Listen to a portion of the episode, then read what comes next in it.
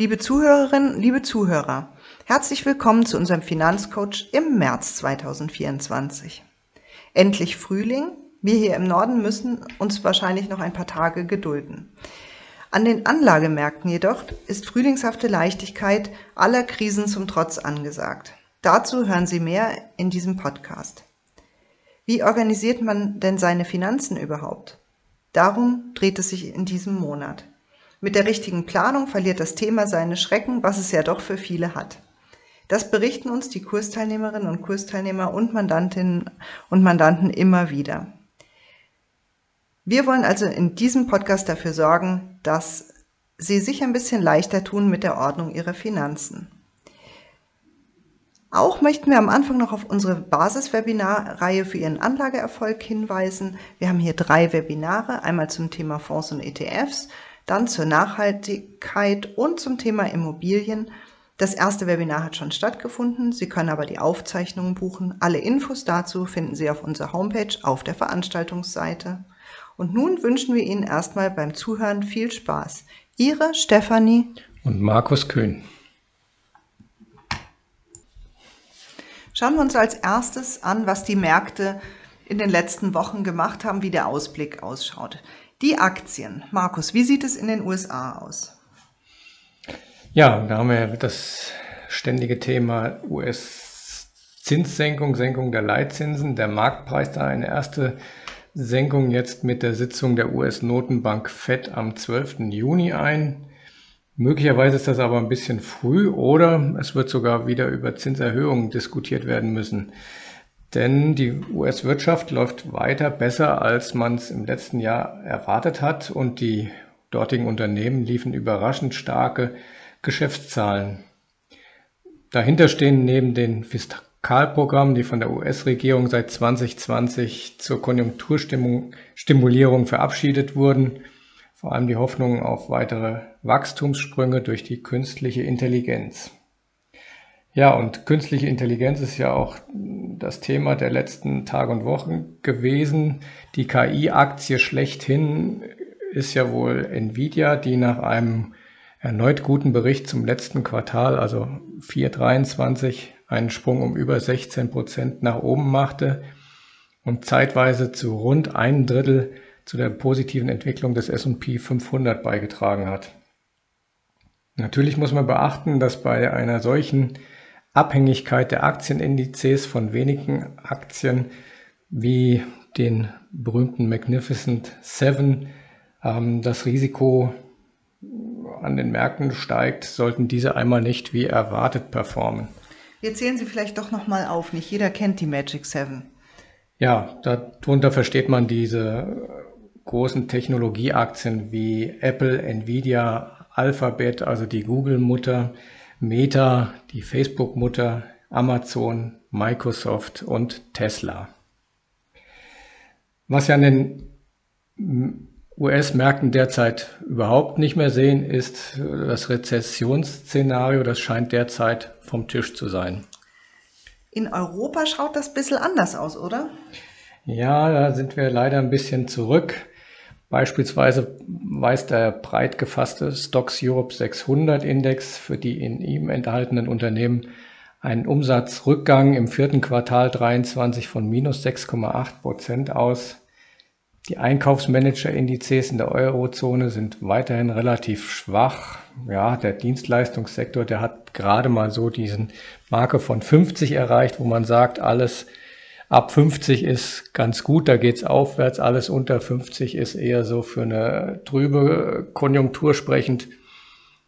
Ja, die KI-Dynamik wird halt in den USA gespielt und nicht in Europa. Vielleicht werden wir sogar sehen, dass die EZB noch vor der FED über eine Zinssenkung nachdenkt. Allerdings haben wir natürlich in Europa auch die bisherigen Tarifabschlüsse, die für einen längeren Kosten- und damit Inflationsdruck sorgen könnten. Und die EZB hat ja gesagt, solange die Inflation nicht deutlich im Griff ist, wird sie keine Zinsen senken. Trotzdem lief es beim DAX nicht so schlecht bisher. Nein, ganz und gar nicht. Der schaffte in diesem Jahr eine sehr gute Performance von bis heute 5,4 Prozent. Im Vergleich dazu waren die US-Indizes zwar ein bisschen besser, der S&P mit 6,9 und die Nasdaq mit 8,4, aber 5,4 Prozent in anderthalb Monaten oder in zwei Monaten ist ja jetzt auch kein so schlechtes Ergebnis. Und jetzt liegt der März vor uns, der saisonal ein doch ganz positiver Aktienmonat ist mit einer durchschnittlichen Performance von 0,8 Prozent. Wenn man jetzt auf den Dow Jones Index seit 1960 guckt, Allerdings haben wir in den USA ein Wahljahr und da war das in der Vergangenheit immer ein bisschen anders. Wahljahre sind immer was Besonderes. Da lag der Dow Jones in den letzten Jahrzehnten mit minus 0,4 Prozent Performance im negativen Bereich, also im März gesehen.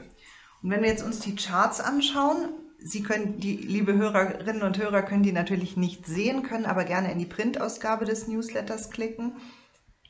Wie schaut es dort aus mit den Trends? Ja, da sieht man, die Aufwärtstrends sind intakt. Also es geht zwar relativ steil nach oben, was immer so ein gewisses Risiko ist. Steile Aufwärtstrends können schneller brechen als gemächliche, aber noch sieht alles relativ positiv aus. Gut, das waren die Aktien. Kommen wir zum Erdöl. Ja, beim Erdöl dümpelt der Preis ja seit einigen Monaten so und versucht die 84 Dollar Marke zu überschreiten, zumindest in der Sorte Brent.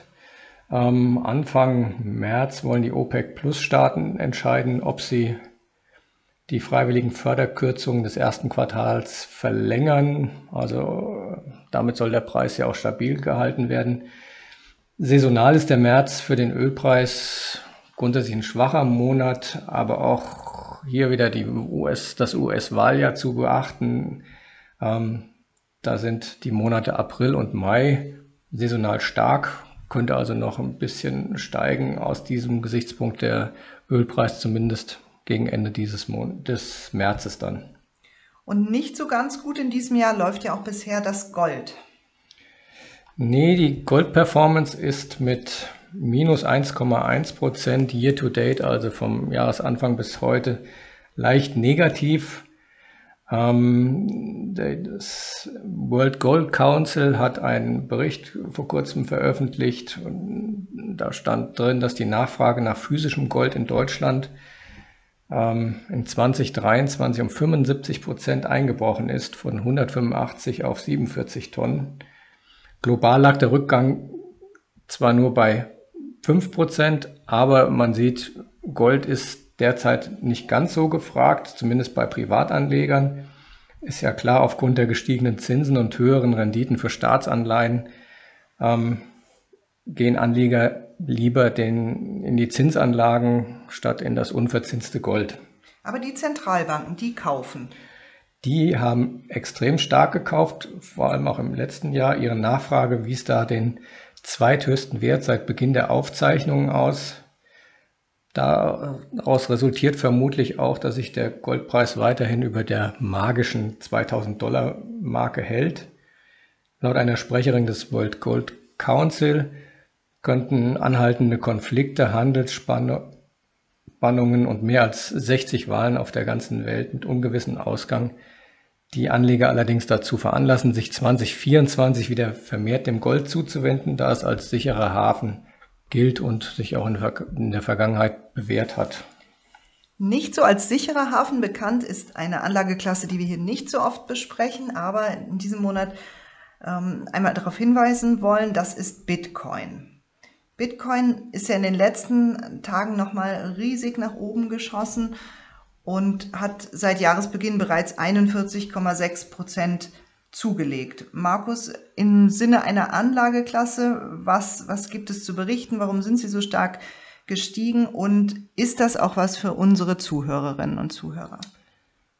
Ja, also Höchstkurs von 67.526 Dollar ist in Sichtweite. Bitcoin hat ja historisch immer wieder gezeigt, dass rasche An- und Abstiege zum Wesen des Bitcoins gehören. Ähm, ein Grund für den starken Aufwärtstrend könnte sein, dass die SEC, also die amerikanische Aufsichtsbehörde, am 11.01. Bitcoin-ETFs in den USA zugelassen hat.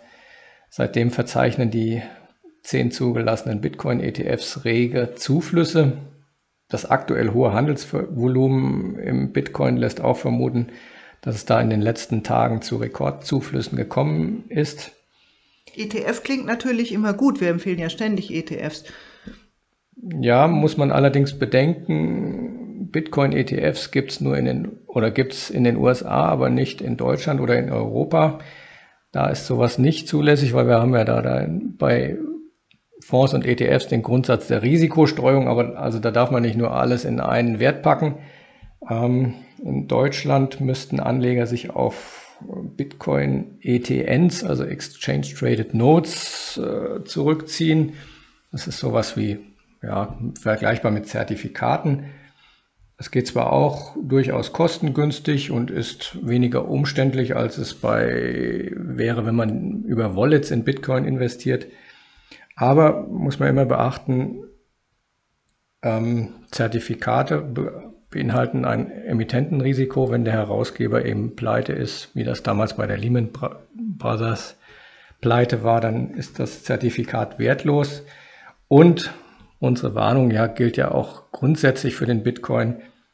Und auch für andere Kryptowährungen. Und andere Kryptowährungen, richtig, ja. Das sind riskante Spekulationsinstrumente und nicht jetzt so die klassische Geldanlage, die wir für ein, ja, für die Altersvorsorge oder zum Sparen empfehlen würden.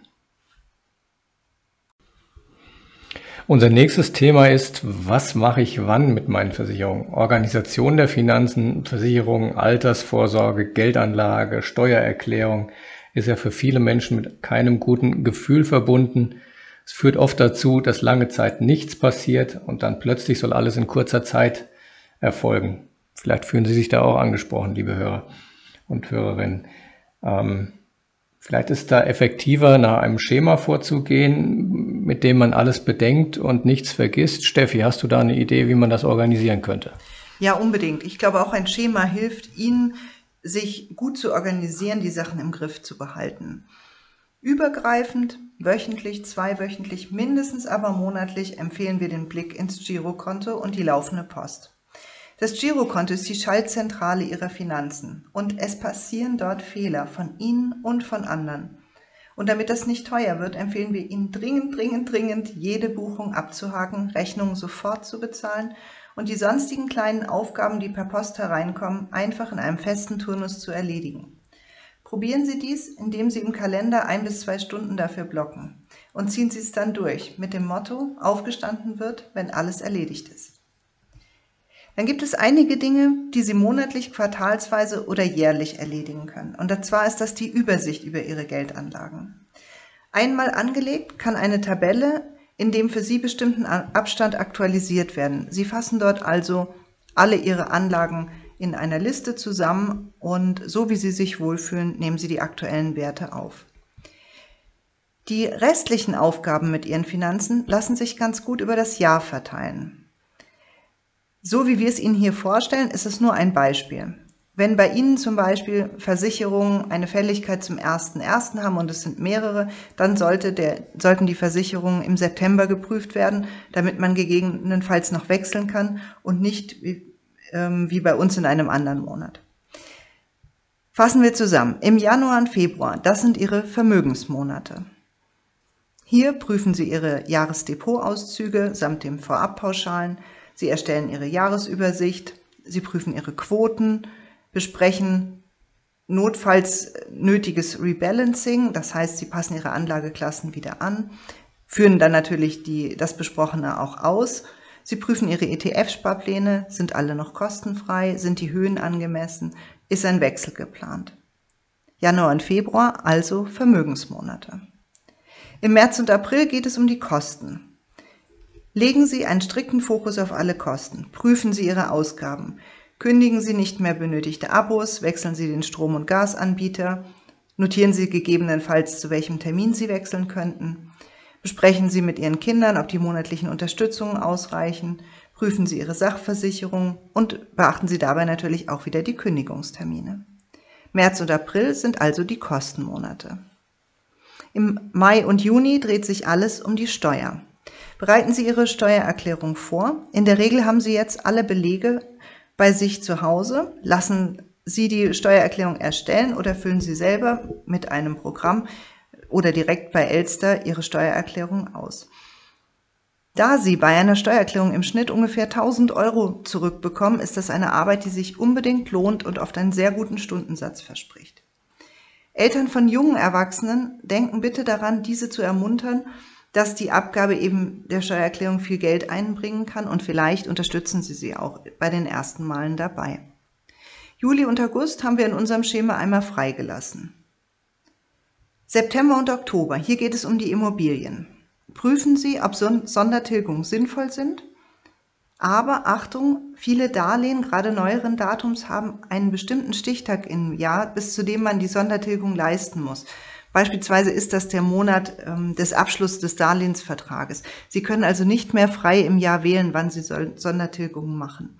Ansonsten eignet sich der Herbst eigentlich besser eben für die Prüfung der Sondertilgung, weil man dann die Jahresausgaben schon kennt. Man weiß, ob man im Sommer irgendwelche Renovierungen, Gartengeschichten gemacht hat, die teuer waren. Man kennt einfach so die Finanzen des Jahres. Bewerten Sie in diesen Monaten auch Ihre Immobilien über die kostenfreien Immobilienportale, um nicht den Blick dafür zu verlieren, was Ihre Immobilien wert sind. Prüfen Sie ebenfalls bei vermieteten Objekten, ob Mieterhöhungen möglich oder angeraten sind.